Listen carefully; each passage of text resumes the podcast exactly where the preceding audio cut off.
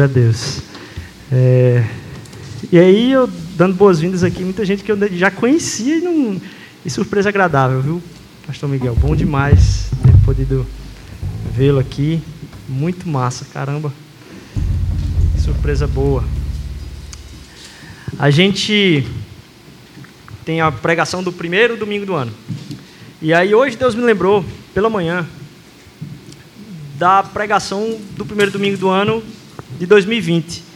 E eu fiquei com medo do que eu ia falar, porque eu me lembrei que foi uma análise a respeito de a gente semeia aquilo que a gente planta. E aí eu fui tratar sobre que isso depende de onde você está semeando. Porque nem mesmo, essa é uma parábola mais ou menos, né? Porque às vezes dá um problema na terra, você não tem como garantir aquilo que você investe, você não tem o que esperar aquilo que você investe, porque vai depender de como vai ser o solo, como vai ser a chuva, tem muita coisa. Você faz sua parte, mas não tem como você garantir que você vai colher aquilo que você plantou. E aí veio 2020. O mote de, da pregação de 2000, e, do início de 2020 foi: olha, escolha o solo, porque tem um solo que é mais garantido, que é o solo do coração.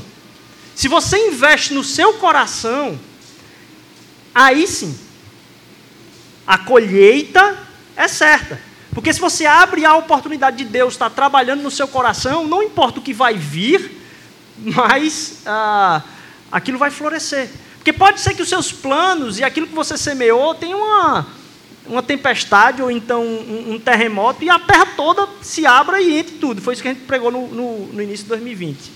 E aí imaginar que é, 2020 aconteceu do jeito que aconteceu.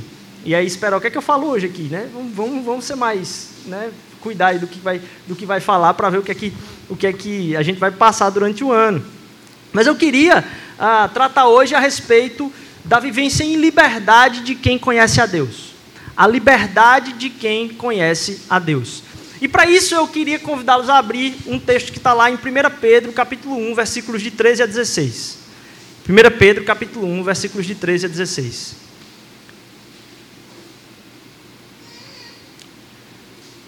Portanto, preparem sua mente para a ação e exercitem o autocontrole. Depositem toda a sua esperança na graça que receberam quando Jesus Cristo foi revelado. Sejam filhos obedientes. Não voltem ao seu antigo modo de viver, quando satisfaziam os próprios desejos e viviam na ignorância. Agora, porém, sejam santos em tudo que fizerem, como é santo aquele que os chamou. Pois as Escrituras dizem: sejam santos, porque eu sou santo. 2020 a gente falou sobre vista no seu coração. Eu queria começar o ano de 2021 falando da liberdade de quem conhece a Deus, firmando esse ponto com o início desse versículo aqui. Preparem sua mente para a ação e exercitem o autocontrole. Preparem sua mente. Eu estava lembrando de um episódio, e eu já contei para alguns aqui que é, eu fiz uma viagem e passei um mês no meio de uma tribo de Anomamis na Amazônia. não sei se eu contei essa história aqui. Mas durante o período nessa tribo, foi um mês lá, meio do nada mesmo assim, extra, mata, mata, mata, mata, mata, um fiapozinho assim de terra para um avião que parecia um chevette pousar assim. Só eu e o piloto e um bocado de mercadoria atrás, que não tem nada lá. É, e aí eu passei um mês lá, isso eu tinha acho que 20 e poucos anos, no início dos, dos 20 anos aí, é, 2005. E aí ah, eu estava me lembrando de um episódio muito engraçado para mim, pelo menos, natural para eles, mas muito engraçado para mim, dos vários que tiveram lá de, foi da caça que a gente fez. Eu fui atrás, um dia eu fui caçar com eles. E é, morrendo de medo de ficar pelo meio do caminho, subindo ladeira assim, com aquelas folhas molhadas no chão, caí várias vezes. Às vezes a única coisa que me via assim era a bunda de quem estava na frente, assim, era a última esperança, era não perder de vista o, o fim da pessoa que estava na minha frente. Assim, meu Deus, se eu ficar aqui sozinho, o que é que eu faço? Eu não tenho o que fazer. E aí, é, isso, horas caminhando, horas correndo, horas correndo desesperado, que eram esses momentos. Eu disse, pronto, se eu fiquei para trás agora aqui, minha mãe, um abraço, nunca mais vai ver o filho, é, toda preocupada já. Durante esse um mês eu não tinha comunicação nenhuma, acho que eu não falei com ninguém de, de fora de lá, não tinha como, como falar. Acho que teve um rádio que a gente falou com alguém de Manaus, é, e passou-se o que a gente falou para Manaus para fora. E aí minha mãe ficou sabendo notícia de mim causa disso aí. Mas no meio disso tudo, no costume ali de, de correr, os índios, lógico, eles usam. Ah, tem as vestimentas normais deles, assim, que é pelado, praticamente, mas às vezes também de short, ou alguma coisa que alguém no passado deu para eles lá. É, e aí eu me lembro que a gente estava caminhando de short, eu acho que não tinha ninguém pelado nesse dia, caminhando pela mata, pelo menos. É, e aí era um grupo talvez de umas oito pessoas, e com direito a quase picada de cobra, um bocado de coisa. Mas eu me lembro que quando a gente estava perto, assim, o negócio ficou tenso, todo mundo desapareceu. E no momento que eu estava com mais medo de ficar perdido, do nada, no meio de uma floresta fechada assim, eu vejo uma cena icônica, velho. Eu queria talvez um dia pintar um quadro disso. Eu não sei quanto ia vender esse quadro, mas eu queria pintar um quadro disso, que era um índio passa na minha frente assim, parou, não tem nada mais, o índio passa na minha frente correndo assim, pelado, completamente pelado, só com um short voador. Não sei quem conhece o que é short voador, de jogar bola, aqueles bem curtinhos, amarrado pelo cordão aqui na, no pescoço. Então era quase que a imagem de super-herói. O cara pelado com a capa sendo metade do, do, do, do short aqui. Eu pai, o índio pelado com short pendurado no pescoço. O que, é que tem a ver um negócio desse?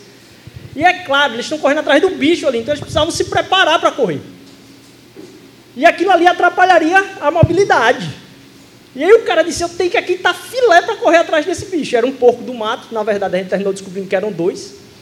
E chegou na toca, conseguiu matar o, o, bicho lá, abrir o bicho na hora mesmo, dividir, eles dividem entre a família na hora.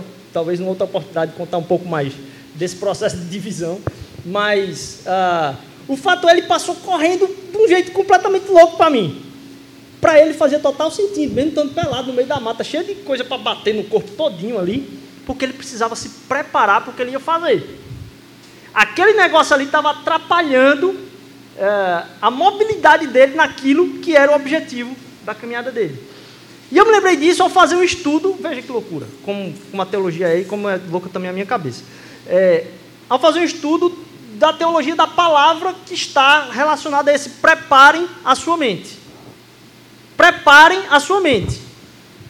Porque o sentido dessa palavra aqui é muito é, é muito estranho porque normalmente você tem um mesmo significado sendo replicado em outros lugares da Bíblia.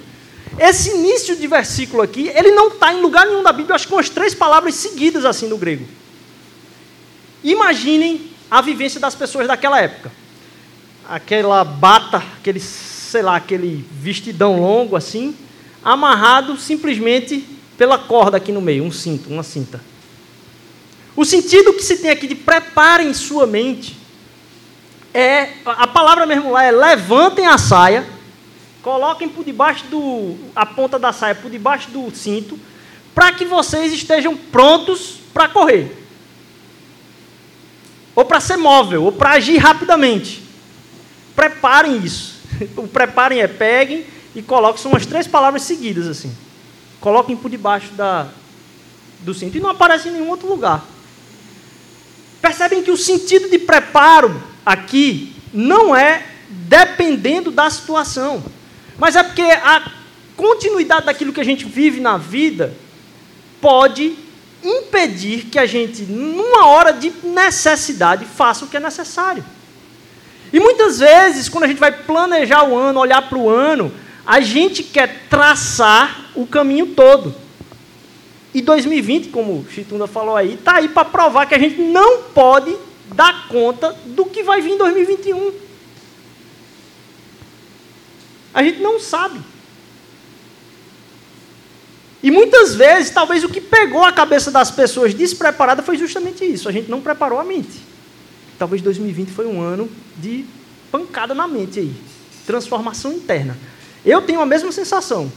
Para mim, 2020, 2021 não passa. Tipo assim, essa virada, sabe aquela sentada que você dá eu, inclusive, para escrever o que eu planejo para 2021, saiu com mais dificuldade, tem saído com mais dificuldade, porque essa, essa noção de virada ainda não me alcançou tanto. Mas uma coisa é certa. Eu comecei a reorientar a minha mente para estar preparada para se aquilo que eu planejei não dar certo. Mais do que isso, eu fiquei atento para entender de Deus o que é que o Senhor quer de mim esse ano, de um jeito que eu nunca, nunca tive. Porque pode ser que algo que você colocou como roupa para 2021 seja justamente o que te impeça de alcançar a caça. Talvez alguma dessas vestimentas tenham que ser colocada aí por debaixo do, do cinto, segurada aí, para que você entenda de Deus. Que você esteja pronto.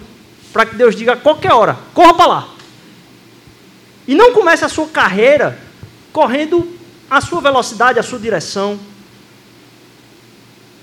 Esse levantar o vestido da mente. Imagine essa cena. Levantar o vestido da mente. Prepare a sua mente para que você tenha a liberdade de, em conhecendo a Deus, seguir a direção que Ele te pede. E não ficar batendo cabeça na direção que você deseja. Porque muitas vezes, e é recorrente nesse final de ano, aconteceu comigo, de ficar batendo cabeça em querer resolver uma coisa que por besteira não se resolve. Eu vou lá, tento de novo, eu disse, pois agora vai resolver. E Deus dá um jeito de frustrar de novo o que eu estou fazendo para provar que não é a direção que eu desejo ir, mas ele está preparado para apontar para a direção que ele deseja que eu vá. Para que a gente pense todas as coisas do ano a partir de um relacionamento com Deus, preparado, para que quando surgir alguma coisa, há a certeza de estar com a mente preparada, com o vestido da mente aí por debaixo do cinto. Pronta para entender, ouvir, discernir o que a gente tem falado aqui sempre. O que é que Deus está falando com isso? O que, é que Deus quer me dizer com isso? Não é que deu errado, é você entender o que é que Deus está querendo dizer a você com aquilo. Às vezes é realmente um teste de paciência. Pensar a partir do relacionamento com Deus, a ponto que você não fique calculando a melhor decisão. E aí já partilhei aqui de uma das reflexões que eu vi esse ano, de que não é sobre a decisão correta, mas a motivação correta para a decisão. É estabelecer o coração e fundamentá-lo para que não a gente fique calculando qual é melhor. E eu sou craque nisso, é ficar calculando qual é a melhor decisão. Aí pega, não sai do lugar. Porque está esperando a melhor decisão e não trabalhando a melhor motivação. Para que a gente, independentemente das decisões, esteja com a motivação no lugar, entendendo como seguir naquela motivação. Ele fala aqui, ó, ele é santo. Sejam santos porque ele é santo. E o entendimento de santo, é, eu não vou me aprofundar muito nesse tema, porque seria talvez uma conversa à parte. Mas o entendimento de santo é algo que é totalmente outro, totalmente diferente. Alguns vão falar separado. Mas a noção é de que às vezes a gente fica colocando Deus como se ele tivesse com um poder maior do que as coisas do mundo. Como se Deus estivesse na soberania, na escala do poder, Deus estivesse no topo do poder. Não. Deus transcende as categorias que a gente faz de poder. Porque a gente quer, às vezes quer colocar Deus como o, o que está na escadinha de prioridade, a primeira prioridade. Não, ele tem que estar tá numa outra categoria das prioridades que a gente coloca. Ele é um outro, ele não é mais poderoso que o governador do estado, que o presidente do país. Não, ele é outro. Ele está numa outra categoria. Sabe como a gente é, reduz Deus desse lugar? A forma como a gente reduz Deus desse lugar não é conscientemente reduzindo ele desse lugar, é elevando as outras coisas ao status dele. Para que a gente comece a, a, cooperar com Deus na medida de como as coisas que a gente se agrada tomem espaço na nossa vida. E tomem um espaço na nossa vida que só pertence a Deus.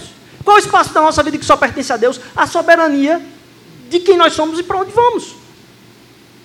E a gente começa a relegar o espaço que Deus deveria ter na nossa vida, a gastar tempo em como as coisas que a gente investe nos trazem retornos que nos agradam. Vou explicar de novo. As coisas nas quais a gente investe a nossa vida nos trazem retornos que nos agradam. E a partir desses retornos, a gente sai colocando essas coisas na nossa vida em degraus diferentes. E a gente acha que Deus está nesse joguinho aqui de descer de prioridade na nossa vida, à medida que a gente está simplesmente subindo. Não, a gente está tirando Deus da categoria de totalmente outro, transcendente, não faz parte de é, é, medir importâncias com, outra, com outras coisas. Na medida que a gente eleva, e como é que a gente eleva? Dando tempo, dando importância, deixando ser afetado. Se a gente é afetado por algumas coisas, aquela coisa tem uma soberania sobre a nossa vida. Se der errado, eu vou ficar muito mal, como eu fico? É porque eu ainda preciso matar alguma coisa dentro de mim que diz que aquilo ali é um Deus sobre a minha vida. Porque se aquilo vai fazer a dependência de se eu estou bem ou se eu estou mal, é porque a minha vida está entregue àquilo. Então a forma como eu tiro Deus, quando está falando aqui, sede santos como eu sou santo, o santo aqui é um totalmente outro. Se a gente eleva as coisas da vida, a gente reduz a categoria do que Deus é. Na verdade, a gente mata Deus, porque na verdade ele não tem como operar e funcionar sendo outra coisa que ele, do que ele é. Deus não atua na nossa vida a partir de onde a gente coloca ele nessa escadinha de prioridade. Ou ele é completamente Deus, ou a gente vai ter algumas noções erradas do que Deus fez na nossa vida. A gente vai ficar agradecendo por um presente que ele nos deu. Como se o pai tivesse voltado com um presente para casa simplesmente e a criança vai abraçar o pai e diz: Cadê meu presente? Deus é completamente santo. Por isso, preparem a mente para que você esteja pronto para ir poder mandar. E eu passo por um segundo ponto aqui, que é seja relevante, mas mais do que isso, seja referência. Sabe, eu lembrei aquele aquele meme que tinha lá do, de um tempo bem antigo da internet, né, que é o jardineiro é Jesus e as árvores somos nós. E essa palavra relevância me fez pensar sobre o como uma árvore dá fruto. A gente trabalhou aqui o fruto do Espírito. Como uma árvore dá fruto. Ao pensar sobre relevância, é uma palavra muito comum hoje. A gente fica numa batalha enorme conosco para sermos relevantes onde nós estamos. E a gente confunde a relevância com ser aceito, bem quisto, cotado, bem cotado. E eu não estou falando aqui de fama. Isso pode ser numa roda de trabalho. Pode ser numa roda de estudo. Relevância também está nesse ponto. Relevância pode estar, inclusive, no campo da casa. E a gente fala de ser relevante como sendo uma coisa boa. Mas, na verdade, ao colocar para todo mundo ser relevante de alguma forma, a gente acaba confundindo isso em ser reconhecido nas ações que a gente faz. Isso gera não só em nós uma busca desenfreada, não por ser relevante, mas para ser reconhecido, como nos coloca numa prisão de comparação com quem tem sido relevante. E ao pensar numa árvore, uma árvore ou ela dá fruto, ou ela não dá fruto. Metaforicamente aqui, falando, a árvore não está em crise se a maçã da macieira do lado é maior ou menor que a dela. Porque o propósito da vida da macieira é dar maçã. O propósito da vida do tomateiro é dar tomate. Não existe comparação entre árvores. Existe se a árvore está dando fruto ou não está dando fruto. A gente acaba trazendo para um outro padrão biológico aqui de comparar nossas vidas como quem está dando o melhor fruto. E não se o propósito dessa macieira aqui está sendo completado. E eu me lembro de uma conversa com um pastor, não era conversa minha, era uma conversa, alguém estava numa conferência assim no final, conversando com ele, eu cheguei junto assim, e aí pesquei isso e disse, nossa Deus, como isso faz sentido. Inclusive o pastor é um pastor de uma igreja mosaico lá, acho que em, na Flórida, em alguma cidade da Flórida. É, ele estava conversando com uma outra pessoa, falando a respeito dos propósitos de vida e dizendo assim, ó, disse, olha, a igreja dele é muito grande, muito grande mesmo assim, enorme, milhares de pessoas. E ele falando para a pessoa que estava ali do lado, dizendo, olha, as pessoas tendem a ficar se comparando a respeito do tamanho das coisas que são os resultados do que elas fazem na vida. E eu comecei a ver que Deus faz com a gente como as árvores. Eu tenho no meu quintal, foi o que ele falou, um tomateiro e eu tenho um carvalho. E o carvalho é uma árvore frondosa, assim, gigantesca. Mas quando eu vou para o tomateiro, eu não espero que o tomateiro se torne do tamanho de um carvalho. Eu espero que o tomateiro dê tomate, no seu tamanho. E eu espero que o carvalho tenha o tamanho que um carvalho normal tem. Ele se desenvolva naquilo que é o propósito da natureza do DNA dele. Mas eu não fico comparando tomateiros com carvalhos. Porque às vezes a gente coloca na vida da gente que a relevância que nos é atribuída não está vinculada à nossa fidelidade a Deus, mas no resultado que a gente observa na vida da gente a partir do resultado da vida dos outros. E pode ser que Deus tenha me chamado para ser um tomateiro, porque o carvalho não faz uma macarronada, mas um tomateiro faz. e a gente fica comparando o nosso propósito e se preparando, por isso que prepare bem a sua mente para viver uma vida que não nos foi concedida e viver correndo atrás dela em sofrimento. Ao invés de desistir e dizer, Deus, quem eu sou? Que tipo de árvore eu sou? Por que, que eu estou aqui? Porque senão eu vou começar a trabalhar para ser aceito. E não trabalhar porque fui aceito. Quando eu trabalho porque eu fui aceito, eu sou livre. Eu não tenho amarras. Eu não guardo comparação. E a gente não faz isso nos menores círculos próximos. Eu me lembro quando eu comecei a jogar bola, eu era muito ruim. Nossa, eu era muito ruim. Como eu sou hoje, né? Porque parei de jogar bola. Mas teve uma fase. Mas era muito ruim, muito ruim mesmo. E eu entrei no futsal da minha escola, e aí eu vi assim, tinha uns 22 pessoas, e para o jogo acho que só iam umas 16, quando era fora da cidade e tal. E eu ficava contando, olhando no treino assim, pelo menos eu não sou pior como aquele ali. Eu não ficava contando o quanto eu era excelente. Não, eu ficava querendo me garantir por será que eu não sou o pior de todos? Para ver se eu entro pelo menos no 16 para ir para o jogo. E muitas vezes a gente quer viver a vida realmente comparando tomate com carvalho. E não trabalhando para que o propósito da nossa vida alcance o máximo daquilo que Deus deseja. Porque só ele sabe qual ano que vai ter uma pandemia. E talvez está preparando a sua vida para ser uma ação no ano de pandemia, quando todo mundo está se preparando para outra coisa. Examinai-vos a vós mesmos. Esse texto não está lá, não. Examinai-vos a vós mesmos, se permanecei na fé. Provai-vos a vós mesmos. Ou não sabeis, quanto a vós mesmos, que Jesus Cristo está em vós? O que, é que Deus está pedindo para nós? O que você vai fazer no mundo é o tema da relevância. O que eu quero trazer à nossa mente agora aqui é para referência. Para que Deus vai fazer em você e através de você pelo que Ele te chamou. Porque aí tem a dif diferença entre, entre o que é o trabalho e o que é o chamado, o que é o trabalho, o que é a vocação. Porque o, o, o trabalho é pelo que você é pago. A vocação, o chamado, o propósito, é pelo que você foi criado. As pessoas falam de ministério em tempo integral. Não existe coisa que não seja em tempo integral. Todo mundo é em tempo integral servindo a Deus. O que muda são as funções no processo todo. Então não confunda aquilo pelo que você é pago por aquilo que você foi criado. Porque pode ser que aquilo pelo qual você foi uh, criado para exercer no mundo, essa profissão nem existe ainda. Como a gente já tem falado aqui.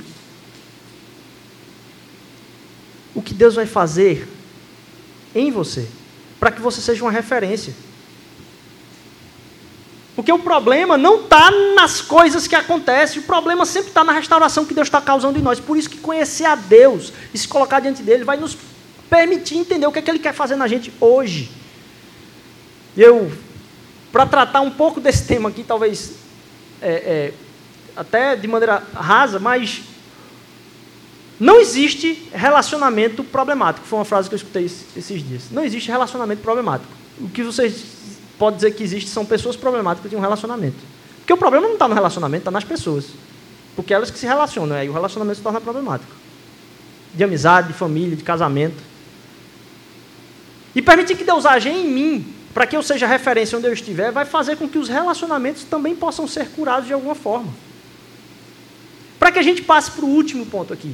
Prepare sua mente, seja referência. Para que a gente chegue aqui num, num tempo onde a gente entenda o propósito do anonimato. Ou a humildade do livre a submissão à certeza de que Deus está operando, porque a gente já gastou-se de se render a ser aceito, a ter resultado, a ser relevante. E aí me fui, foi me lembrado a vida de José. José, que está lá em Mateus capítulo 1, versículo 18 a 25. Foi assim que nasceu Jesus Cristo. Maria, sua mãe, estava prometida para casar-se com José. Antes do casamento, porém, ela engravidou pelo poder do Espírito Santo. José, o seu noivo, era um homem justo e resolveu romper a, a união em segredo, pois não queria envergonhá-la com a separação pública. Enquanto ele pensava isso, um anjo do Senhor lhe apareceu em sonho e disse: José, filho de Davi, não tenha medo de receber Maria como esposa, pois a criança dentro dela foi concebida pelo Espírito Santo ela terá um filho, e você lhe dará o nome de Jesus, pois ele salvará o seu povo dos seus pecados.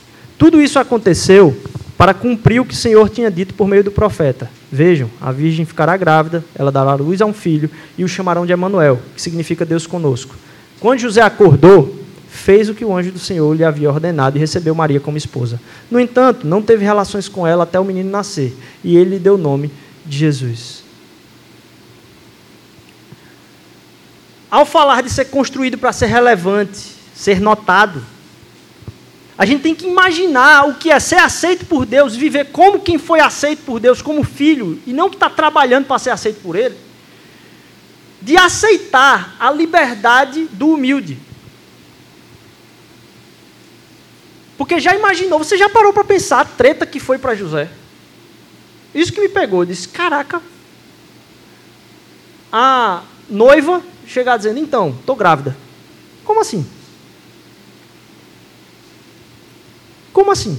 Você aceitar um negócio desse? E eu queria fechar com vocês aqui então sobre o que José aceitou. Porque se tem alguém com um papel crucial e pouco falado na Bíblia é José. José parece para nada, pô.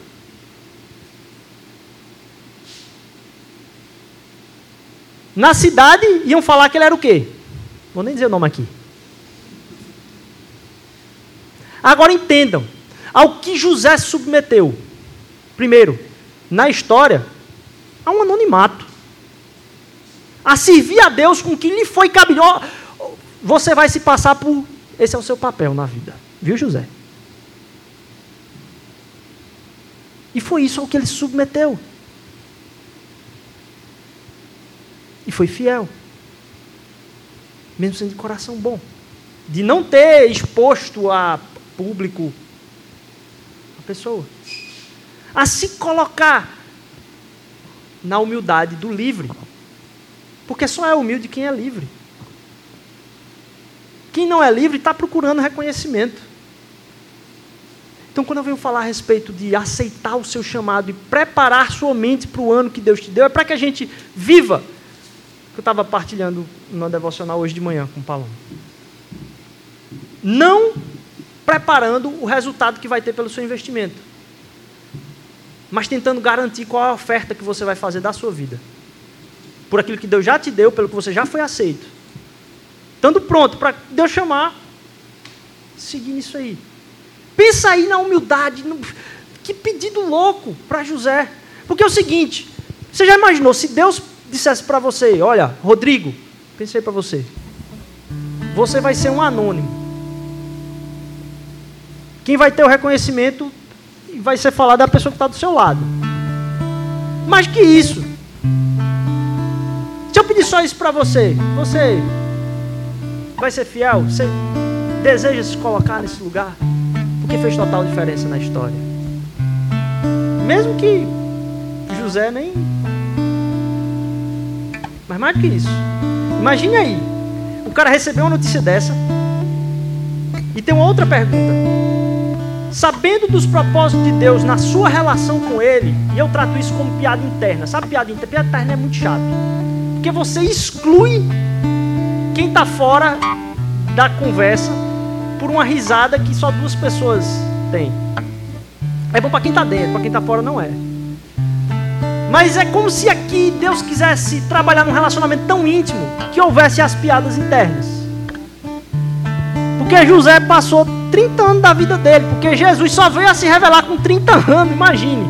Se nem os irmãos dele confiavam no que ele ia revelar através da glória de Deus na vida dele, Jesus, Imagina a cidade toda falando, porque aquilo ali foi um caos conhecido.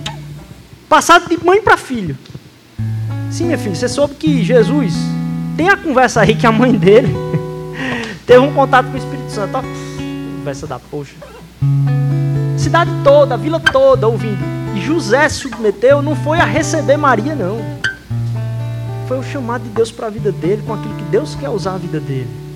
Talvez algumas das coisas precisam ter intimidade tamanha a se tornarem quase que piada interna do relacionamento seu com Deus, para gerarem convicção, mente preparada e referência para coisas que as pessoas só vão descobrir lá na frente. E disponibilidade e fidelidade do nosso coração, de estabelecer motivações e fundamentos para o nosso ano, em coisas que talvez as pessoas só vão notar, talvez até mesmo nós mesmos só vamos notar lá na frente. Mas a humildade de quem é livre, a referência de quem está perto de Deus, e a mente preparada de quem conhece a Deus e vai obedecer quando Ele pedir para a gente ir. Jesus Cristo foi obediente até a morte. Não como algo que foi simplesmente um sacrifício dele, mas ele foi certo para aquilo. Ao que Deus está chamando a gente para a gente ir certo para aquilo, sem fazer conta do resultado, mas depositando a oferta. Diz assim, a oferta da minha vida. O que eu vou me ofertar esse ano? E não onde eu vou investir para ter o resultado. O que Deus já depositou na minha vida que pode ser oferta e não o que eu vou investir para obter o resultado. Porque aí a gente fica calculando, então eu investi, mas teve a pandemia. Mas se eu estou vivendo a partir do que eu já fui aceito, do que Deus já depositou, eu só reoriento e dizer, beleza, Deus, a, a, a, o pano está debaixo do cinto aqui. Para onde é que eu corro agora? Que a gente tenha a mente firmada, fundamentada no amor de Deus por nós. Que o ano de 2021 seja um ano de muito preparo de vocês. É isso meu sonho, minha oração. Para que você, na hora que as pessoas tiveram um investimento e disserem, e agora? Você possa ser uma referência. E talvez até mesmo um anônimo. Um humilde de ajudar a pessoa, ela reconhecer outra pessoa que ajudou ela. E você sabe que quem ajudou mais foi você. Aí você diz, cara, eu estou livre. Porque se eu preciso do reconhecimento, eu não estou. Que Deus liberte a gente do reconhecimento porque Ele já nos reconheceu como filhos. Que a nossa mente esteja preparada para ser referência. Que o ano de 2021 seja um ano de muitas bênçãos. De muita celebração da vida de cada um de nós. Mas de muita certeza. Fundamentação. Queria convidar a gente para ficar de pé, orar sobre essa palavra. Preparem sua mente. Estabeleçam relacionamento de intimidade com Deus.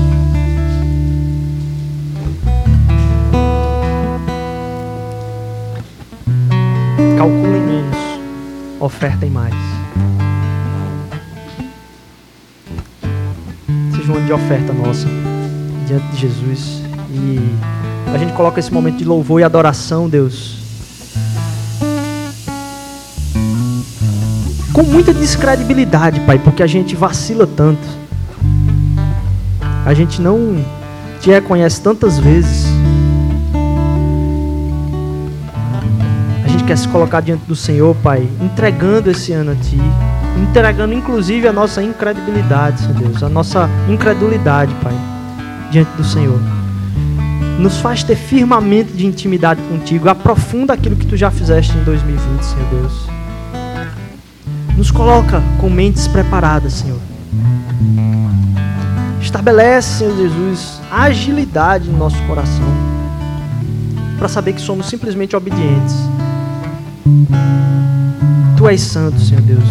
Santifica a nossa vida, Pai. Derrama o teu amor através de nós. Outras pessoas te reconheçam no nosso amor. No amor que derramamos, elas te reconheçam, Senhor Deus. Que seja um ano de quem oferta em amor muito, Senhor Jesus. Oferta em serviço. Oferta em, em descanso, Senhor Deus nos faz descansar em Ti, Pai. Não nos deixa passar um ano cansado, Senhor Deus. O Senhor revigora que se alegram em Ti, Senhor. Nos faz caminhar 2021 na alegria do Senhor, isso será a nossa força, Pai. É isso que a gente coloca diante do Senhor aqui, em humildade, Senhor, te obedecer até se for para fazer um serviço que vai parecer vergonhoso, mas que trará a glória a Ti, Senhor Deus. A gente te louva por quem Tu és na nossa vida, Senhor Deus. Tu és digno, Tu és digno, Tu és digno, Tu és santo, Senhor. Obrigado por estar aqui hoje, obrigado pela família que está aqui hoje, pelos meus irmãos.